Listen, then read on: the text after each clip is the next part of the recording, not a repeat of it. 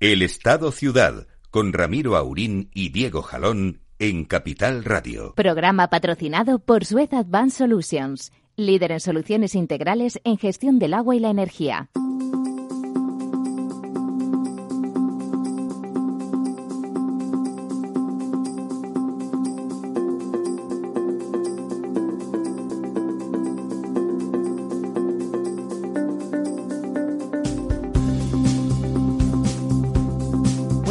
Días, muy buena temporada nueva que hice campana la semana pasada. Don Diego Jalón, don Ramiro Aurín y cuando el whisky irlandés se lo permite, también don Lorenzo Dávila. Don Lorenzo, ¿Qué tal, Ramiro? bienvenido. Días, ¿Cómo estás? Don Diego, of course. Buenos días, Ramiro. Bien hallado. Y bueno, estos días, aparte de- del verano, de, de la convulsión esta política, que no se sabe si es parálisis o serenidad, exactamente qué es lo que está pasando. Hay esas cosas, nos hemos pasado el año sufriendo, sufriendo, sí, sufriendo eh, en cierta medida por, por el tema de la lluvia, que no llovía, que teníamos que teníamos un año que prometía, empezaba a prometer desgracias y de golpe se confirma por el otro lado aquello de que llueve poco y mal, ¿no? Empieza a llover mucho, pero, pero bastante malamente. 200 litros, han recogido 200 litros, es la tercera parte de lo que llueve de media en España. Se han recogido en un día en el norte de, de Mallorca. Sí, bueno, el- el- lo que pasa es que, claro, en el norte de Mallorca, pues eh, el que lo conozca es una sierra, Es pues, una eh, sierra, una sí. sierra que cae al mar y, y- y ese agua, pues, eh, bueno, eh, moja un Ni poco. chicha ni limonada. Exactamente, no sirve para, para, Para gran para cosa. gran cosa. Eh, respecto a lo que nos, nos interesa a nosotros, ¿no? Eh, que es que haya agua en los embalses, etcétera. Eh, también ha llovido, está lloviendo mucho en el litoral valenciano. eh, Mm. Demasiado cerca del y- litoral. y, lo mismo, lo mismo, lloviendo muy cerca del mar, lloviendo en sitios donde ya pues no hay forma de recoger, captar ese de- agua. de captar o de recoger ese agua, agua que además por las cantidades que, que estás tú refiriendo lo que causa son daños normalmente Efectivamente, y- esa concentración en, en un día o en dos eh, o en eh, tres claro, es una en- barbaridad. en tal cantidad. Lo que ocurre luego también es pues que las, las eh, canalizaciones de agua residuales se saturan y acaban, Claro, acaban- cayendo en el mar. eh, Acaban fin. ensuciando el litoral. Eh, efectivamente, o sea que es agua que, que no es... Particularmente buena. efe- efectivamente.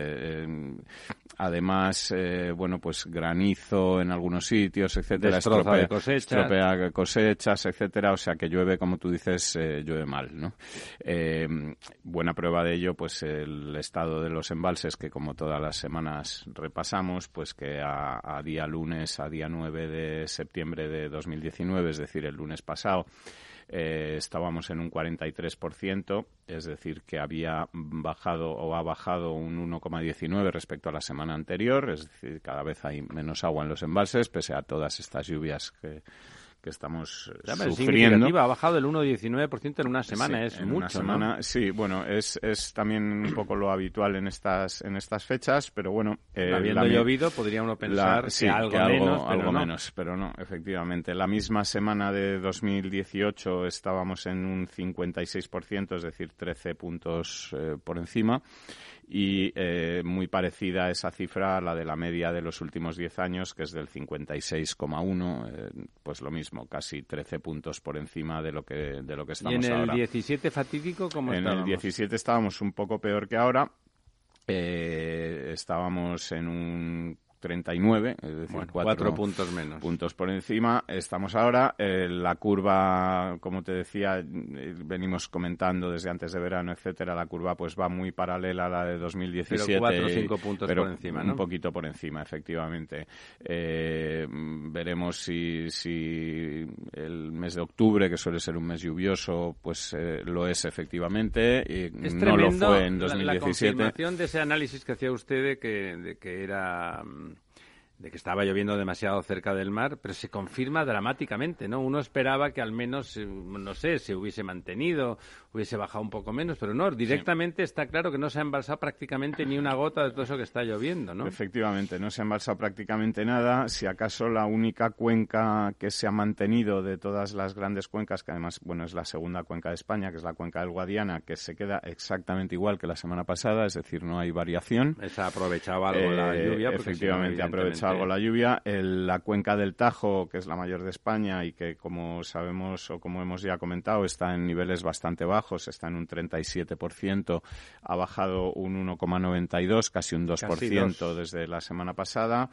Eh, un 0,7 baja el Guadalquivir y un 2,26 baja la cuenca del Ebro, ¿no? Por lo que se refiere a las grandes cuencas. ¿El Júcar y Segura? el Júcar ha bajado un 0,60, está ligeramente por debajo del 30% en un 29,70 y el Segura pues ha bajado un 0,44, eh, 21% de agua embalsada. 21%. Sí, pero ¿eh? es un 21% que digamos se lleva casi manteniendo todo el verano, eh, prácticamente todo el verano. Pero además que estas cifras tienen parte de de, de, trampa. De trampa, No, lo digo al revés. Y yo te lo iba a preguntar a ti, ¿no? Porque hay un porcentaje de esta agua acumulada que en realidad ya empieza a ser lodos, ¿no? Es decir que, ah, bueno, la, no. la utilización real de estos es... Hay una parte del embalse, que depende del embalse, depende de la morfología del embalse, que no es útil. ¿eh? Por eso digo, que, cuando dices que tenemos un 37, pues a lo mejor habrá embalses que realmente utilizables, pues es un 17, un 20, no más. ¿no? no sé, por eso preguntaba cuál era el porcentaje que... Digamos, hay como, podríamos decir, de media podría ser un 5%. 5 solamente. Un 5, depende, ¿eh? depende del embalse. Hay embalses más planos y por lo tanto esos son... Más. Afecta más. Los embalses que son un poco más en altura que suelen ser la mayoría, eso se intenta, algunos no, en la cuenca del Ebro, en la parte de atrás, digamos, por detrás de Zaragoza, hay algunos embalses que son más en extensión y por lo tanto ahí puede afectar más el, el asunto de los lodos, los embalses que tienen más altura, pues eso afecta menos. ser, La propia forma hace que la parte de abajo, que es donde se concentran esos lodos, mm, en general eh, tenga menos, eh, menos volumen eh, pero sí, sí, efectivamente, eso es cierto. De ese 21%, por ejemplo, en el Segura, que además son embalses pequeños, por ejemplo, en la cuenca del Segura no son embalses grandes, con lo cual es probable, no conozco el detalle morfológico de esos embalses, pero son embalses pequeños todos, por lo tanto es probable que ahí la afectación al volumen real sea más significativa. Bueno, eh, me dice usted que no se ha movido prácticamente en todo el verano. Me imagino que han gastado poco, ¿no? Claro, y buena, buena prueba de ello es que eh, estamos todavía en época de regar y de que hay cultivos que se están regando, etcétera, y que solamente haya disminuido un 0,44 en esta semana, cuando otras cuencas grandes como el Ebro tal están en el 2 y pico de descenso, pues es buena prueba de la, de la buena gestión que se Primero, eh, la eficiencia del riego allí es muy alta. Segundo, hay, hay más recursos. Me imagino que Tajo Segura ni de coña, pero, eh, pero la desalación para uso para uso urbano está ya muy extendida e incluso en algunos, cuando no hay mucha agua, hay algunos cultivos de alto rendimiento, ya saben, en Murcia hay, algunos cultivos que realmente son muy rentables y entonces pueden permitirse el lujo de utilizar agua desalada. Y también supongo que la extensión de uso de pozos o que, de alguna forma tengan sí, pero fuentes de... algo, pero poco, se está utilizando poco o se utiliza de forma mm, con la boquita callada porque el acuífero está sobreexplotado, ha bajado por debajo de los niveles eh, recomendables, de hecho debería de dejar de utilizarse durante años para que se recargara eh, en puridad, ¿no? es todo el acuífero murciano del Segura está mm, es tremendo, ¿no? Realmente está muy sobreexplotado y es probable que se sigan utilizando agua de pozos como, como dice usted, pero vamos, cada vez se utiliza menos y si, si hay más control porque realmente está en el límite de que sea útil, ¿no? Claro en el límite de que sea útil. Bueno, total, que estamos con eso y que no hay manera de salir de pobres eh, en, el, en, el, en, el, asunto hídrico. ¿eh? Efectivamente. Yo venía con la ilusión de que me diera usted alguna pequeña alegría, pero bueno. No, eh, lo siento. Va a ser que no. pero va a ser, va a ser que no. Besos eh, muchos, pero pan, en este caso agua, poquita. Y efectivamente, pues nada, como te decía, las inundaciones el otro día, el miércoles pasado, comentábamos pues las lluvias caídas en Ibiza, por ejemplo, pues que habían anegado completamente las rondas de circunvalación. La, sí, habían dado problemas de tipo... Eh, había, que habían obligado a cortar varios túneles que, que permiten conectar, o sea, caos de tráfico y además habían provocado vertidos de todas estas aguas residuales que comentamos, pues eh, estado de emergencia en, los en el puerto de Ibiza, donde se estaban produciendo vertidos, han tenido que colocar eh, barreras para evitar que, en fin, o sea que, que el agua está eh, prácticamente está perjudicando más que un día de estos le pediré que, don Diego que se mire usted en detalle que los embalses de Madrid, no por nada, porque yo me barrunto que aquí sí que ha habido una cierta aportación, porque con las lluvias caídas, primero porque la comunidad es pequeña, la sierra está en todos sitios, por decirlo de alguna forma, y me da la impresión, tengo la intuición y me gustaría confirmarlo, que en la capital de, de España, del Estado, como les gusta decir a algunos, pues eh, sí que los embalses están, bueno, razonablemente Pues mira, te, lo, digo, te lo digo inmediatamente. En la Comunidad de Madrid el agua, la cantidad de agua embalsada es del 52,74%. La variación respecto a la semana anterior ha sido del, del 1,13%. ¿A favor o en contra? en contra. Eh, También en contra. Ha, disminuido, pero si tenemos en cuenta eh, las cifras de años anteriores, es decir, de 2018, por ejemplo, que fue un año, un año bueno, un año, bueno, un año cercano a la media de los últimos 10 años, pues por estas fechas estamos en el 79%. 79. estamos en el 50. Estamos en el 52, o sea que... Y, la media de los últimos 10 años era del 71%. ¿Y el 17 fatídico? Eh, en el 17 estaba bastante más bajo que ahora, estaba en el entorno del 43%. O sea que ahí sí que hay 10 puntos de diferencia, eh, estamos 10 puntos por encima o 10 puntos mejor de lo que, de lo que estábamos. Y eh, bueno, en los grandes embalses, pues el mayor, que es el, el del Atazar, por ejemplo, pues eh, ha bajado 6 hectómetros cúbicos respecto a la semana anterior. Y sobre una capacidad de 426 hectómetros eh, estamos en 263, es decir, por debajo muy lejos de cualquier eh, alarma, en eh, cualquier caso. Por la mitad. Y luego hay embalses que están muy bajos, como por ejemplo el del Pardo, que es el segundo más grande de la comunidad, que, que tiene solamente 4 hectómetros de agua embalsada respecto a 43 de capacidad. Eh, o sea, ya está prácticamente inútil. Está prácticamente inútil. el de Navacerrada, que pude ver yo precisamente el fin de semana pasado con mis propios ojos, está en 3 hectómetros cúbicos en respecto a una capacidad de 11 y el, chiquititos, el embalse de San Juan, que yo lo veo en el avión cuando vengo, está, está, seco. el embalse de San Juan, que tiene 136 hectómetros cúbicos, está, en, está en 34, eh, que es el segundo más grande de la comunidad, y el tercero, que es Valmayor, pues sobre 124 está en 66, a la mitad, a la mitad, más prácticamente, ¿no? Esos son los, los, tres grandes, ¿no? El Atazar, San Juan y, y Valmayor aunque bueno, todos tienen alguna una red de, de, conexiones. Los tres grandes ríos de Madrid, ¿no? El Jarama, el Guadarrama y el Alberche. El Alberche, efectivamente. Entonces, bueno, pues como te decía, los, los eh, en Madrid es muy difícil por la gran cantidad de embalses, por la red que, que tiene que haya, digamos, una situación de... Sí, que la sierra está muy cerca. Eh, Realmente los embalses recogen agua cada vez que llueve, como te decía, pues en una situación en la que en el conjunto de España estamos en el 43, en Madrid estamos en el 52%, o sea que... Nueve puntos, por, encima, que no es poco. Que no es poco. A pesar de que la diferencia con respecto al 18 es muy, muy eh, importante. Es, muy notable, efectivamente. O sea que, bueno, eh, yo creo que Madrid seguramente sea la comunidad que está mejor dotada de estas infraestructuras de de, toda España. Sí, de eh, infraestructuras y la condición hídrica de la comunidad es buena. Fíjese, ha comentado usted el dato, la media de 10 años era del 71 y pico, mientras que la nacional es del 56. Sí, sí, efectivamente. son, muchos, puntos, muchos ¿eh? puntos por encima. Muchos puntos y, por encima. Y además eh, con una calidad de agua muy buena, porque casi toda la sierra es de piedra, digamos, granítica, que no deja que no es calcárea y por lo tanto no deja residuos. No, sí, sí, es una calidad excelente. Bueno, pues vamos a ver cómo evoluciona eso. Estamos un poco en stand-by, como en el gobierno de España, ¿no? Estamos en stand-by desde hace una eternidad.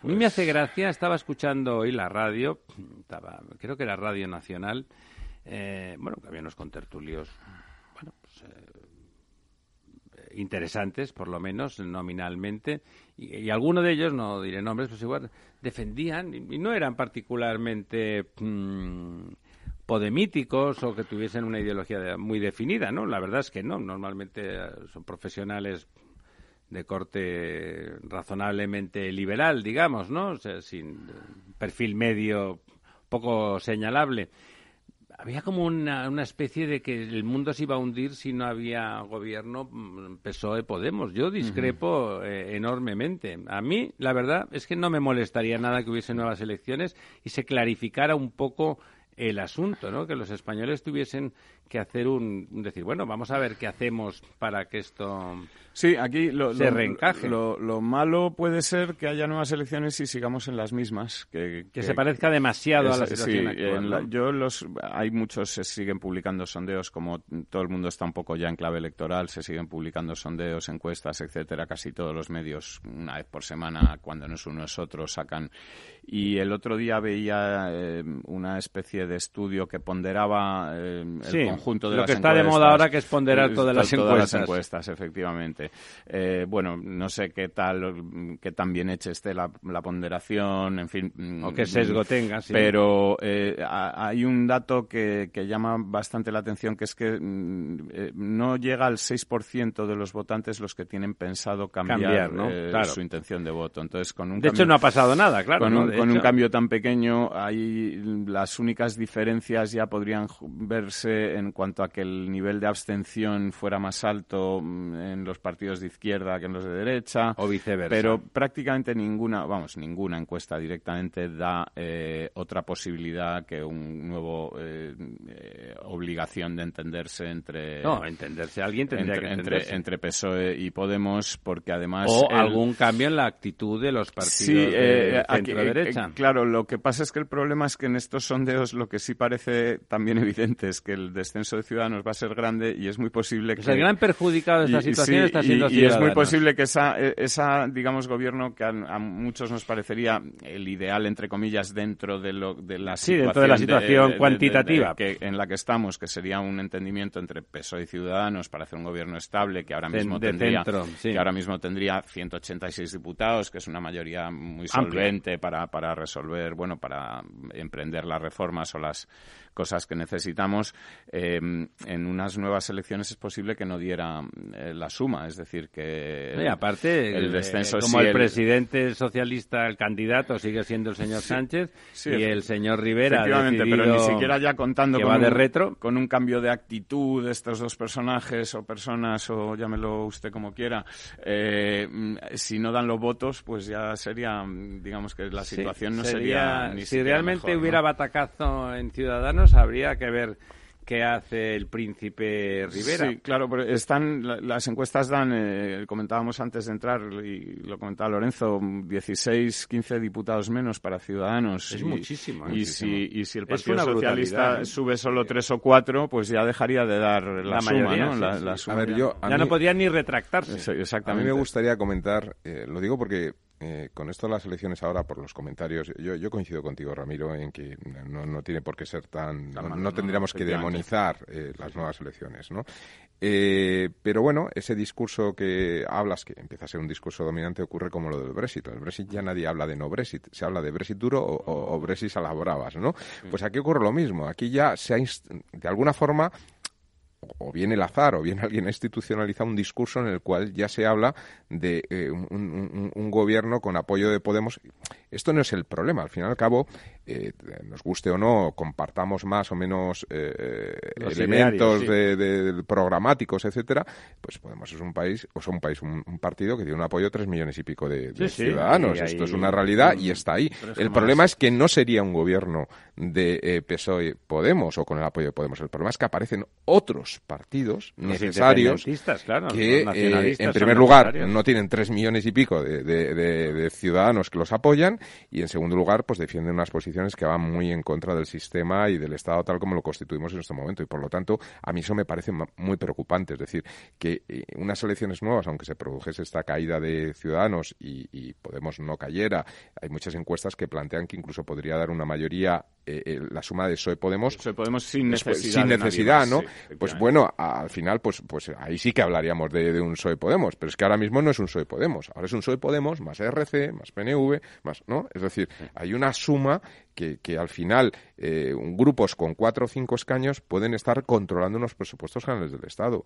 Y esto, bueno, pues en concreto esos cuatro o cinco, sus reclamaciones hasta ahora, pues son reclamaciones económicas. Bueno, pues es, es una cuestión de, como decía... De pasta, sí. Sí, de dinero, ¿no? Es decir, eh, bueno, eh, pero hay otros cuyas reclamaciones... Ahora ya sabemos lo que es usted, ahora vamos a hablar de cuánto... Claro, pero hay otros que las reclamaciones empiezan a no ser solamente de dinero, sino que hay otros temas más, más graves, ¿no? Entonces, bueno, pues yo creo que en ese sentido, mm, bueno, tampoco tendríamos que demonizarlas expresamente. Comparto con Diego que yo creo que, lo deseable hubiera sido efectivamente un gobierno sólido de, de PSOE con Ciudadanos que de alguna forma pues centrar a hubiera, hubiera gobernado, quiero decir. Eh, al final era la única solución factible donde la suma de dos partidos daba una mayoría. era la, bueno, o con el Partido Popular, que hubiera sido la otra opción de mayorías absolutas, digamos, ¿no? Pero eran las opciones gobernables sin depender de grupos minúsculos, ¿no? Entonces yo creo que esos grupos de baja representación a nivel de apoyo ciudadano global pues tienen que tener obviamente voz en el Parlamento, para eso está, pero otra cosa es... ¿Creen ustedes que el señor Rivera después del calentón, ha tomado conciencia de que se ha equivocado? ¿O que la soberbia se lo impide? Yo, a mí me parece evidente que se ha equivocado. Yo las cosas que le oigo eh, no parece que, se haya dado cuenta. Y, sí que eh, eh, estoy de acuerdo con vosotros en que unas nuevas elecciones pueden ser positivas, a, pesar de lo que he comentado antes, de que existe la posibilidad de que no se parezca, demasiado, pero sí podrían ser muy positivas y sobre todo teniendo en cuenta que la opción que hay ahora, y como dice Lorenzo, de este gobierno, PSOE, Podemos, RC, etcétera, viene a ser lo que ha habido hasta ahora y ha durado nueve meses. Es decir, que mm, eh, es un gobierno que no nos, muy condicionado. no nos daría ninguna Siempre que el PSOE se resista a entregarse con armas y bagajes, es difícil de a mí es que me da la sensación, fíjate, por las últimas declaraciones de, Albert Rivera, eh, que yo creo que este hombre eh, no... Ha perdido el norte, ¿no? Ha perdido el contacto me da la, sensación de que eh, no ha perdido sus orígenes en el sentido de que sigue siendo un partido catalán. Mm. cuando él defiende que ellos están aquí para impedir el nacionalismo, no sé qué, no sé cuánto y tal, bueno, eso podría ser, ¿no? Como, como el Ciudadanos de Cataluña, esa lucha contra el nacionalismo y demás. Pero cuando Ciudadanos da el salto a nivel global, nacional. Pues el salto lo daremos, pero dentro de un par de minutos.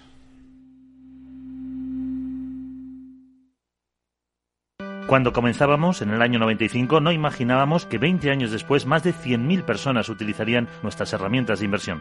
En cada nuevo reto que emprendemos ponemos lo mejor de nosotros mismos. En VisualChart queremos avanzar y por eso hemos lanzado nuestra propia agencia de valores, Esfera Capital. Esfera Capital, un broker de inversores para inversores. Si quiere conocer nuestro trabajo, visítenos en esferacapital.es. Capital Radio, la genuina radio económica.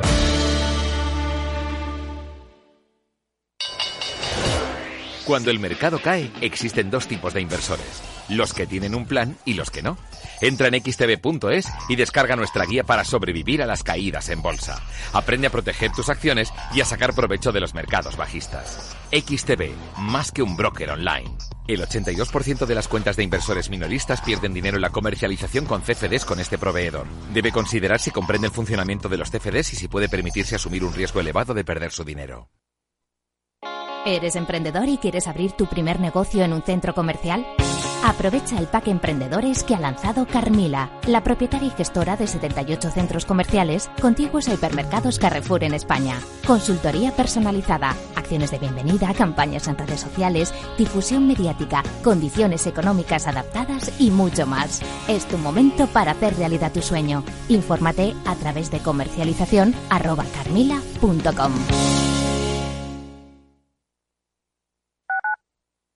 Escuchas Capital Radio, Madrid 105.7, la radio de los líderes. Gráficas Naciones. Más de 50 años de experiencia en el sector de las artes gráficas. Apostamos por la última tecnología tanto en impresión offset como en digital y gran formato. Realizamos todo tipo de impresión. Tarjetas de visita, folletos, libros, vinilos, decoración y montaje de stands. Más información en el 91 629 2145 o en gráficasnaciones.es. Esto te estás perdiendo si no escuchas a Luis Vicente Muñoz en Capital, La Bolsa y la Vida. El riesgo italiano es de otra galaxia y sería un error eh, analítico serio confundir lo que está ocurriendo en Italia con la situación abierta en, en nuestro país. No te confundas. Capital, La Bolsa y la Vida con Luis Vicente Muñoz, el original.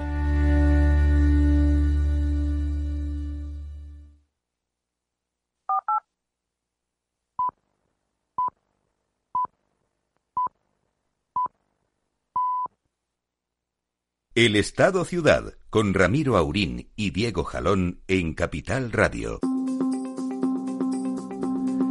Bueno, pues vamos a descansar del asunto porque además de ser cansino, aunque es muy importante, no depende de nosotros. Y la verdad es que si uno tuviera que jugarse los cuartos como parte final antes de que don Diego nos introduzca en las noticias, que desde el punto de vista nacional son pocas, porque como no hay presupuestos, no hay gobierno, no hay nada, está medio paralizado todo el tema de la gestión de lo público. Pero ustedes apuestan de forma breve por elecciones o no? Yo ahora mismo sí. Y yo también. Bueno, yo no lo tengo tan claro, pero no me, no me atrevería a apostar en contra de lo que dicen mis compañeros.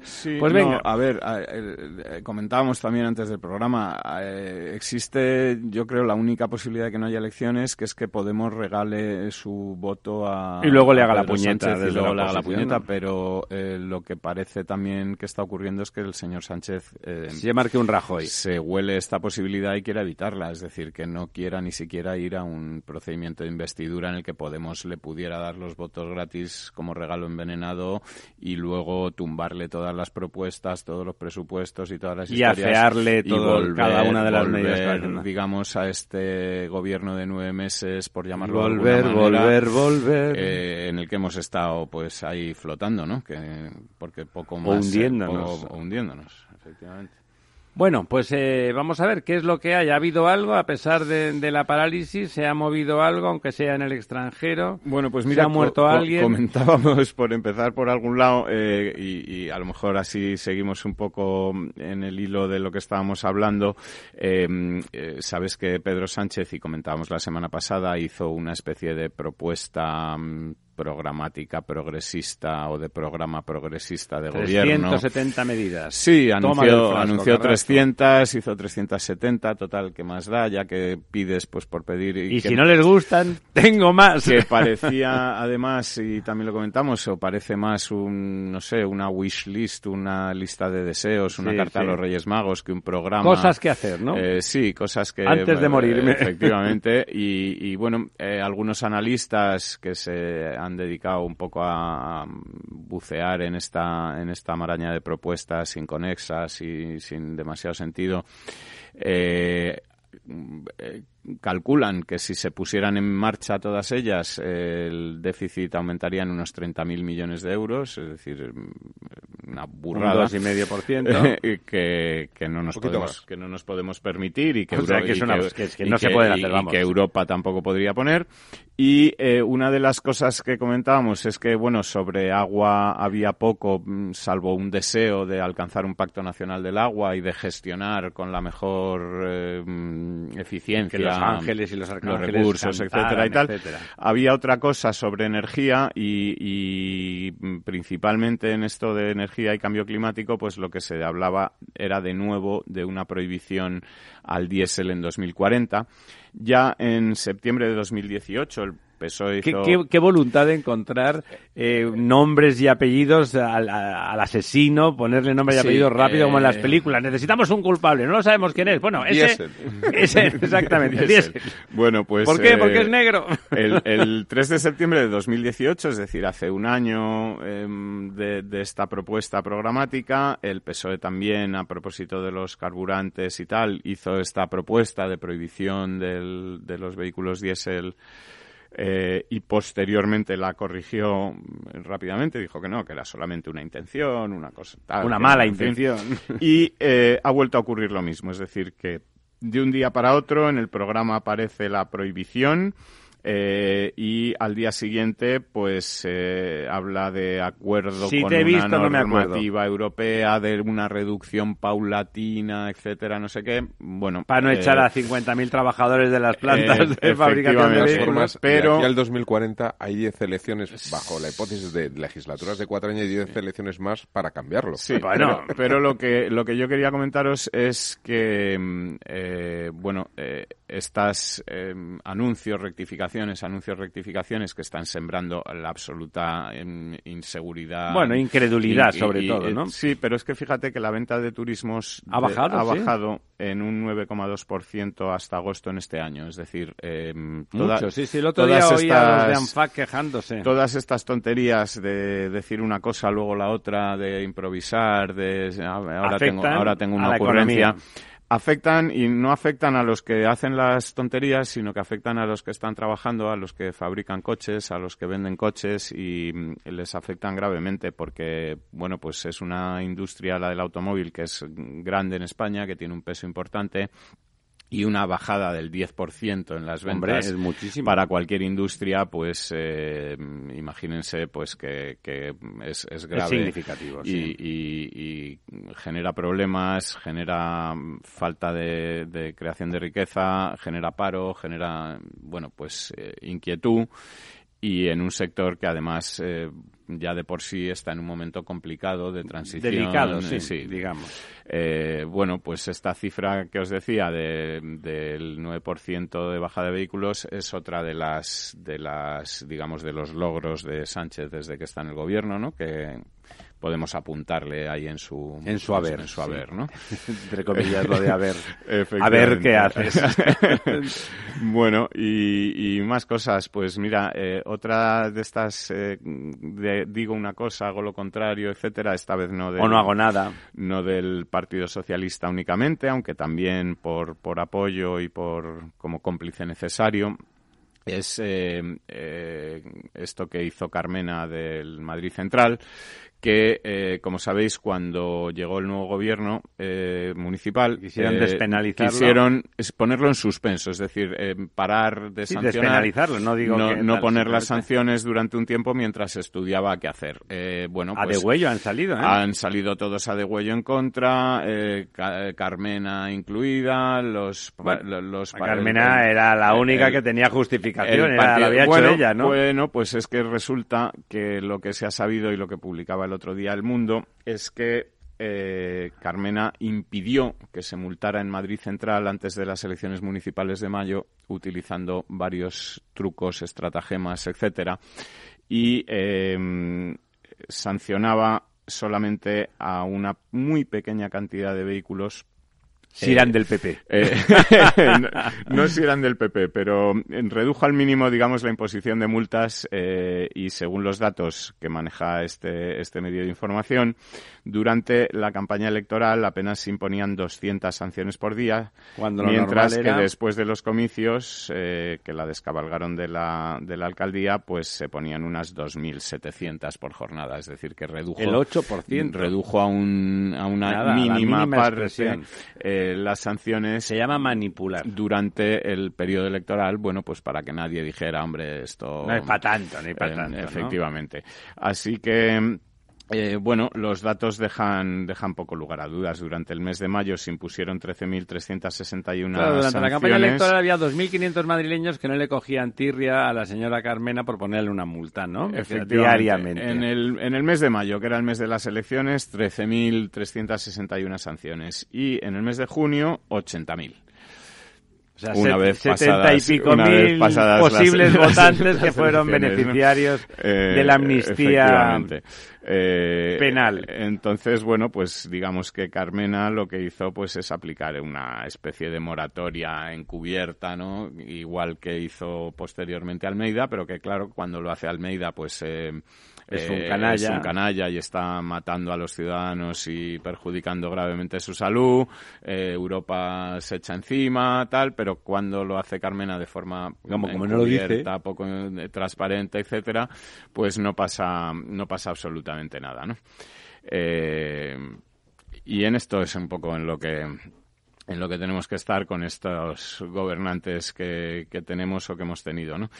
Eh, más cosas, pues eh, tenemos eh, sin salir del tema de la, de la energía y de, bueno de, la transición energética etcétera el tema que va a ser yo creo el tema de, de, los próximos meses y que ya lo ha sido en los meses pasados pues que es esta propuesta de la CNMC para eh, reducir, digamos, lo que se paga a las, a las eh, eléctricas, lo que los consumidores pagan a las eléctricas eh, y a las gasistas para por su por el transporte de, de, la energía en, en baja y, y, por el transporte del gas, ¿no?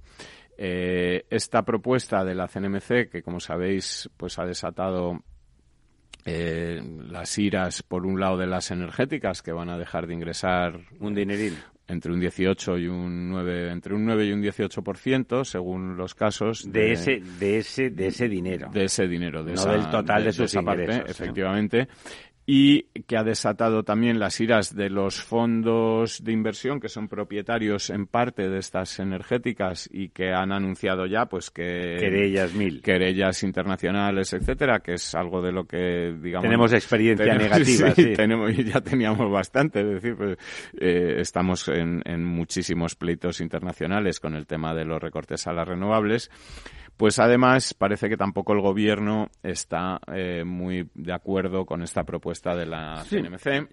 Yo diría que no hay que tener miedo a si se analiza algo que se está pagando y se ve que es excesivo y se puede justificar de forma rigurosa, eh, no, don Lorenzo, pues llega, oiga, este le estoy pagando de más y ahora quiero ajustar eso a derecho. Claro, ha de ser a derecho, tiene que ser una cosa perfectamente justificable. le estoy usted pagando de más, ¿no? Aquí volvemos un poco a tener el discurso ganado, ¿no? Es decir, yo creo que se está, se, se demoniza a las grandes corporaciones eh, y se va por ellos, ¿no? Y, hay cosas... sí, el populismo es anti grandes corporaciones desde siempre. pero yo creo que ese populismo empieza, empieza a calar en, en, toda la estructura política, independientemente del partido que son y en toda la estructura de poder. y esto empieza a ser un problema real porque las cosas Hay populismo de, derechas también. Me decían a mí de pequeñito, de la nada no sale nada, ¿no? O sea, me explico, no sé si esta semana, ayer o antes de ayer o, el viernes pasado quizá, el consejero delegado de Bankia, José Sevilla, por coger otro sector, decía, oiga, es que en estos momentos eh, hay hipotecas. Jordi Sevilla. No, José Sevilla, el consejero delegado de Bankia, no Jordi ah, Sevilla. Ah, vale, que está en... Vale, sí, sí. Y, y, decía, es que en estos momentos en Bankia hay muchas hipotecas que están pagando el 0% de tipo de interés. Esto es insostenible. Absolutamente de acuerdo, ¿no? Es decir, es decir, se ha llegado a una, a una circunstancia que por la evolución de mercado, eh, eh, si, si un banco te cobra por la administración de la cuenta, son unos asesinos y no sé qué. Oiga, es que está usted pagando el 0% por su hipoteca. Si le ha prestado 200.000, 300.000 o lo que sea, a 25 años, y usted no está pagando nada. Es como si fuera yo su padre. Claro, pero usted sí que quiere, pero usted sí que quiere, pues que un día necesita dinero y que haya un cajero ahí y entrar en la sucursal y qué tal y que la atendamos y seamos amables. Oiga, esto hay que pagarlo. Y, claro, luego escuchas eh, voces políticas que dicen, vamos, un banco público lo que sea, ¿no? Y ya, ¿y el banco público quién paga a la gente? Pues nosotros, claro. Pues, pues, no, si se monta un banco público, lo que llegarán a las cuentas y dirá usted, en lugar del cero paga el 2%. Y, y ya salen las cuentas. Pero si ya lo hace el mercado, ¿no? O lo pagará, o lo pagaremos todos vía prorrateo en eh, impuestos. Ese es el problema, que lo pagarán los usuarios y los no usuarios mientras que cuando se gestiona a través de estas corporaciones lo están pagando quien usa el servicio o quien tiene el beneficio de, del, servicio. Y yo creo que con las eléctricas un poco está pasando también lo mismo, ¿no? O sea, llega un poco a demonizarse estas empresas, yo digo, no solo las eléctricas, sino todas las grandes corporaciones. Y al final, como son los malos malísimos de la muerte, que parece que han salido ahí del infierno, pues entonces hay que ir contra ellos y entonces usted al final dice, oiga, pues entonces que invierta usted, ¿no? Que lo hagan otros, ¿no? Es decir, porque esto no salen, las cuentas no salen. Es decir, yo estoy, ya sabe usted que estoy de acuerdo con ese discurso al 100%. Al mismo tiempo, creo que hay que estar de acuerdo en que las cosas deben fiscalizarse sin acritud, yo creo que hay que fiscalizar absolutamente. Pero lo primero es, ponerle precio a las cosas, saber lo que, deben de valer las cosas. Lo que paga el Estado tiene que estar muy bien fiscalizado, porque lo pagamos entre todos, justamente por lo mismo, porque eso es lo que me permite eh, estar a favor de una política liberal de concesiones y donde las empresas privadas y la iniciativa privada puede participar porque es más eficiente y tiene más capacidad tecnológica en toda la prestación de los servicios públicos de todo tipo. Para eso tengo que exigir que se fiscalice bien todo porque permite amparar éticamente eh, ese derecho eh, a la iniciativa privada y a la capacidad de participación. Lo digo sin que sea en este caso claro el asunto y tal. Hombre, la, la, eh, quien plantea el tema no es precisamente pues, el Partido Comunista de España, ¿no? Debería de ser. Tiene usted razón en que el populismo ha contaminado todos los ámbitos de la política. Y además que no se dan cuenta de cosas, por ejemplo, el tema de electricidad. Se está hablando del cambio energético, todo el proceso de cambio energético o de, transición energética. ¿Dónde se produce eh, una de las grandes pérdidas de energía en nuestro sistema eléctrico? En la red. Y eso depende de una empresa cuyo presidente lo ponen los presidentes de gobierno. Sí, sí, red eléctrica española. eléctrica española. Y el problema es que España tiene una no deficiencia... no es que se pierda porque es, porque es mala, o la, sino que es ahí donde en el transporte donde se pierde más. No, no, depende de la calidad del transporte. Sí, pero es donde más se pierde. No es lo mismo tener enterradas que tenerlas aéreas. No es lo mismo eh, tener tramos... Hay una serie de cosas, sí. Claro, es decir, hace falta una inversión en la red eléctrica. Tú sales por Madrid y empiezas a ver a pocos kilómetros de Madrid, pues los tendidos eléctricos al aire, que, pero, pero, pero, grandes transformadores que, que, transmiten la, electricidad aérea en alta y, y, bueno, pues eso tiene unas pérdidas brutales, ¿no? Eso es consumo energético. Pues, pues yo creo que deberíamos empezar a mirar también un poco cosas que es mirarse al Enterrarlo es muchísimo más caro. Además hay una, que es muchísimo más caro, cosa que es lo que están diciendo o lo que, lo que decían las eléctricas cuando se planteó esta propuesta de la CNMC que por cierto la plantea su presidente Martín Quemada, que ahora mismo ya está en funciones, es decir, que mm, eh, ha caducado su, su, mandato. su mandato, pero se mantiene hasta que no haya un nuevo gobierno, un nuevo presidente de la CNMC, que para eso tiene que haber un nuevo gobierno, que no lo hay. Eh, ni se le espera. y de momento, eh, lo que decían las grandes eléctricas es, vamos a ver, para la transición energética esta de la que tanto se está hablando, para estos vehículos eléctricos, para todas estas cosas, va a haber que hacer unas inversiones fortísimas en, en, infraestructuras. Eso es cierto, ¿no? Y esas inversiones las vamos a tener que hacer nosotros. Y si usted lo que está o es... Las va a hacer usted. claro, o las va a hacer usted. Y si usted lo que me está es quitando precisamente los ingresos que están margen para, la para, para esas inversiones y que están además esos ingresos relacionados precisamente con ese transporte, con esas redes de, energía que yo tengo que ir eh, instalando y poniendo y, y, aumentando de potencia y etcétera pues a lo mejor no las pongo en marcha. Y a lo mejor esas inversiones ya es de hecho lo que han hecho los gasistas, a los que también afecta esta propuesta, como Naturgy, Madrileña Red de Gas y alguna otra, que han anunciado que de momento paralizan todas sus inversiones y no van a hacer más inversiones en, red hasta que la cosa se aclare. Eh, y bueno, pues veremos dónde, dónde acaba todo esto, ¿no? Eh, lo que sí es cierto, y como os comentaba, es que de momento el gobierno ha decidido y ha anunciado que va a formar una comisión para reunirse eh, con, con, con, la CNMC que es una comisión a la que le están dando bastante importancia y en la que va a participar eh, por parte de, son seis personas, tres de cada parte, tres por parte de la, de la CNMC y tres por parte del gobierno. ¿Y las empresas no? Eh, no, las empresas no están en esta... Es sorprendente, este, este, Esto es una comisión entre el gobierno y la CNMC para ver si pueden poner un poco de orden en esta propuesta de la CNMC.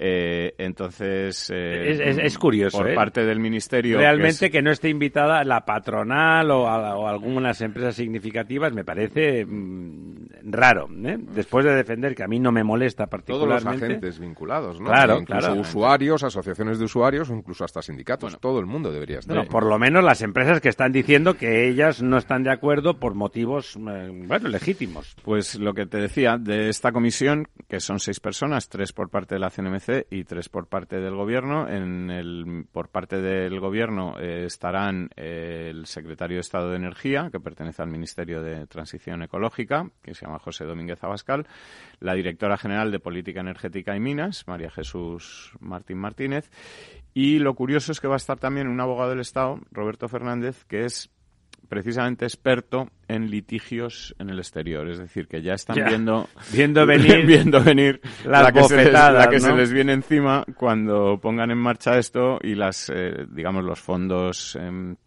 los fondos de inversión internacionales. todo lo que sea retroactivo y afecte a... de todo esto que van a, empezar a poner demandas pues a, a troche y moche, ¿no? Así que, bueno, como te digo, es un tema que, tendremos que seguir, que, va a estar, eh, ya lleva tiempo y llevaba un par de meses antes de verano, pero que va a seguir eh, dando, dando que hablar y, que puede además, eh, bueno, pues condicionar en buena medida, como estamos comentando, estas inversiones que necesitamos pues, para esta transición. no estamos bien, no estamos acostumbrados a que la política tome decisiones con, con, presupuestos en la mano, ¿no? Diciendo lo que cuestan las cosas, lo que cuesta, qué significa estos ingresos, dónde iban a los dividendos de las empresas o iban a las inversiones realmente. Eh, probablemente sería más inteligente que se fiscalizara que esos ingresos que teóricamente son para para cubrir las inversiones en transporte de energía que hacen las empresas, pues bueno, que realmente fueran para, para las inversiones en transporte de energía de esas empresas, y valga la redundancia. Es decir, lo que, como decía don Diego, eh, y otros han dicho, bueno, pues de momento no vamos a invertir hasta que esto no quede claro. Bueno, si realmente decía, bueno, yo se lo doy el dinero y usted sigue invirtiendo. Bueno, eso sería un quid pro quo razonable, ¿no? Es decir, tendríamos que empezar a hacer un tipo de política donde yo le doy a usted un dinero y usted justifica que se lo ha gastado en lo que hemos quedado, que se ha gastado y lo ha hecho con eficiencia y con solvencia. Privados y públicos, por supuesto y públicos, pero eso se le exige a los gobiernos que sean eficientes en su gestión, entonces muchos van a tener un, un, problema. Bueno, pues por seguir un poco con lo mismo, pero en otro en otro lado es eh, un informe de la sociedad estatal Enresa, que como sabes es la, la que se ocupa de los residuos nucleares, eh, básicamente, eh, pues hace unos días en plenas vacaciones, intentando que pasara así bastante desapercibido, aunque al final parezca un accidente. Al final no lo ha sido. Ha publicado un informe eh, sobre eh, bueno lo que va a hacer falta para el desmantelamiento de las centrales nucleares. Como hemos comentado ya aquí alguna vez en este programa, las energéticas o las eléctricas han estado pagando durante mm, estos 25, 30, 40 años desde que están en marcha de explotación. Las centrales nucleares han estado pagando un dinero a Enresa para precisamente el desmantelamiento eh, futuro, de las centrales. Eh, Una previsión de gasto, ¿no? No sabemos muy bien lo que ha hecho Enresa con este dinero, porque... En fin, pues, en fin, Pilarín. Eh, pero lo que dice Enresa ahora es que no tiene dinero para el desmantelamiento de estas centrales y que, mm, bueno, todo esto va a costar pues en torno a los 5.000 o 6.000 millones de euros y propone pues que sean las empresas Endesa, Iberdrola y Naturgy básicamente ya sí eso que paguen ellas no que vuelvan que vuelvan a pagar por lo que ya han pagado para desmantelar las centrales nucleares y que además haya para no cargarles tanto a ellas pues que haya una parte que la paguen, pues quien la va a pagar, los de siempre, los, ciudadanos, que se metan la factura para que haya otros mil y pico millones adicionales. Aquí los ciudadanos no le importan a nadie, ¿no? para que, para que, bueno, vía recibo eléctrico, pues eh, contribuyan al desmantelamiento de estas, de estas centrales para las que además, por otro lado, tampoco tenemos una alternativa de momento. Mm, no, no, queremos electrificarlo todo, yo el primero, eh, y pero no queremos nuclear. ¿Dónde nos vamos a enchufar? Nos vamos a enchufar en el suelo a ver si sale algo ahí enchufados en el suelo, ¿no? Es un poco, somos un poco cómicos, ¿no? Efectivamente. Es un poco infantil todo este movimiento contemporáneo. sobre todo que al final el, el, el dinero tiene que acabar saliendo del que usa la electricidad, si es que no hay otra forma, si es que no hay otra manera. Indirecta, directa, mm, al final sí, no, pero la pregunta pertinente es, eh, las empresas, pagando nosotros, por supuesto, le han dado un dinero para ah, desmantelar las empresas a posteriori a, unos señores que ahora dicen, ¿qué dinero? ¿Cómo que qué dinero? Que yo le he dado tal, tal, y están mirando para un lado. A ver, no hay. Oiga, dinero a ver no hay. Lo tiene usted, yo no lo tengo. ¿Dónde está? No sé. Pero ustedes pagaron. Pues nosotros pagamos, sí, sí, ustedes pagar, pagaron. Pero ¿dónde está? Ah, no se sabe. Claro, es un poco, somos no de pandereta, sino lo siguiente. ¿eh? Hoy vamos a acabar brevemente, vamos a acabar enseguida porque queremos hacerle un pequeño homenaje a Camilo VI.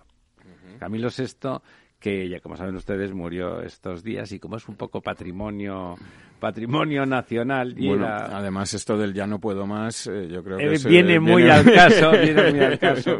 o hablamos antes de volver volver. y, lo del corazón que se lleva por delante a la razón ¿no?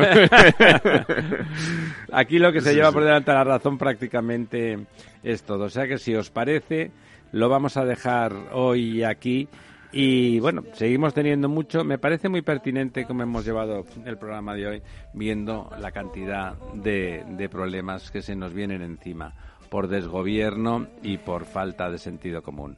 Amigas, amigos, don Diego, don Lorenzo, hasta el próximo miércoles. Hasta luego. Mucha razón, hoy le hago caso al corazón y yo me muero por volver.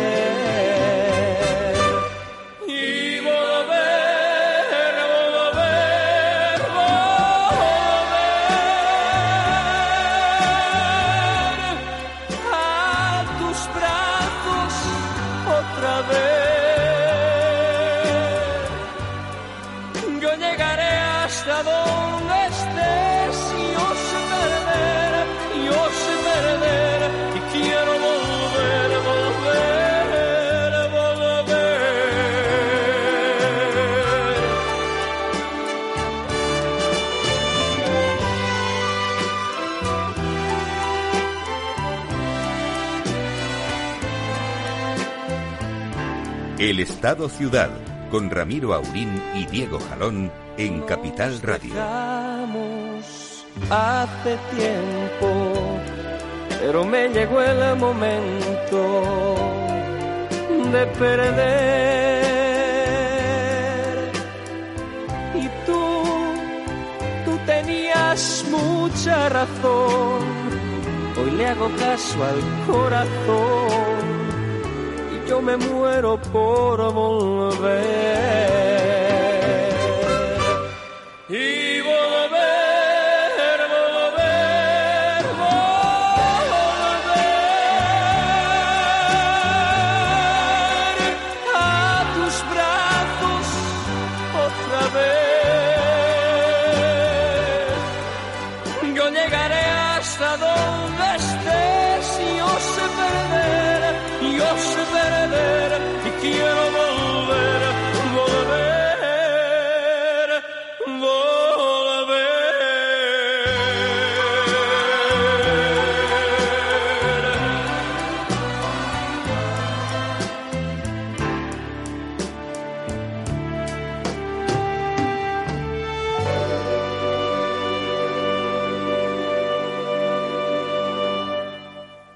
Programa patrocinado por Suez Advanced Solutions, líder en soluciones integrales en gestión del agua y la energía.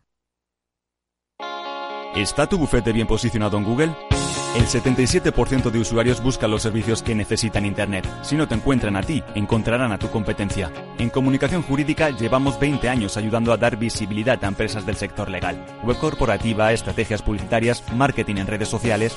Infórmate en comunicacionjurídica.com o en el mail info arroba comunicacionjurídica.com. Comunicación Jurídica. Hacemos visible tu despacho. Ya no estamos en la era de la información, estamos en la era de la gestión de los datos y de la inteligencia artificial. El tratamiento inteligente de estos datos proporciona un valor enorme a las empresas en sus procesos de negocio. En Piper Lab ayudamos a nuestros clientes a tomar decisiones de negocio basadas en datos. Escúchanos todos los lunes a las 10 y media de la mañana en el espacio de Big Data de Capital, la Bolsa y la Vida.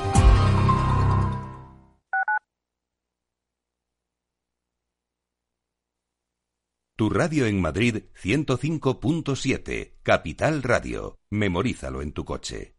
Disfruta de la mejor cocina gallega en Montes de Galicia. Todo un clásico moderno en el barrio de Salamanca. Disfruta de la variada dieta atlántica, de las mejores carnes y pescados tratados con respeto y transparencia y regados con una de las mejores bodegas de la zona. En grupo, en familia o en pareja, Montes de Galicia te ofrece el espacio perfecto en cada ocasión.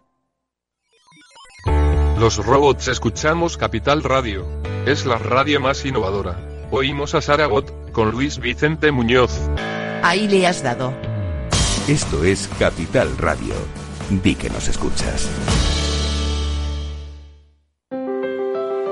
Si te gusta la cocina gallega de siempre, en el Mesón Gallego 1 y el Mesón Gallego 2 encontrarás los mejores pescados y mariscos de las costas junto a recetas de la Galicia interior, además de las carnes de Sanabria y los mejores embutidos de Zamora y nuestra terraza. Te esperamos en la calle Muller 35, teléfono 91 579 3623 y en la Plaza de la Remonta 13, teléfono 91 579 0769. Una recomendación del programa gastronómico Mesa y Descanso.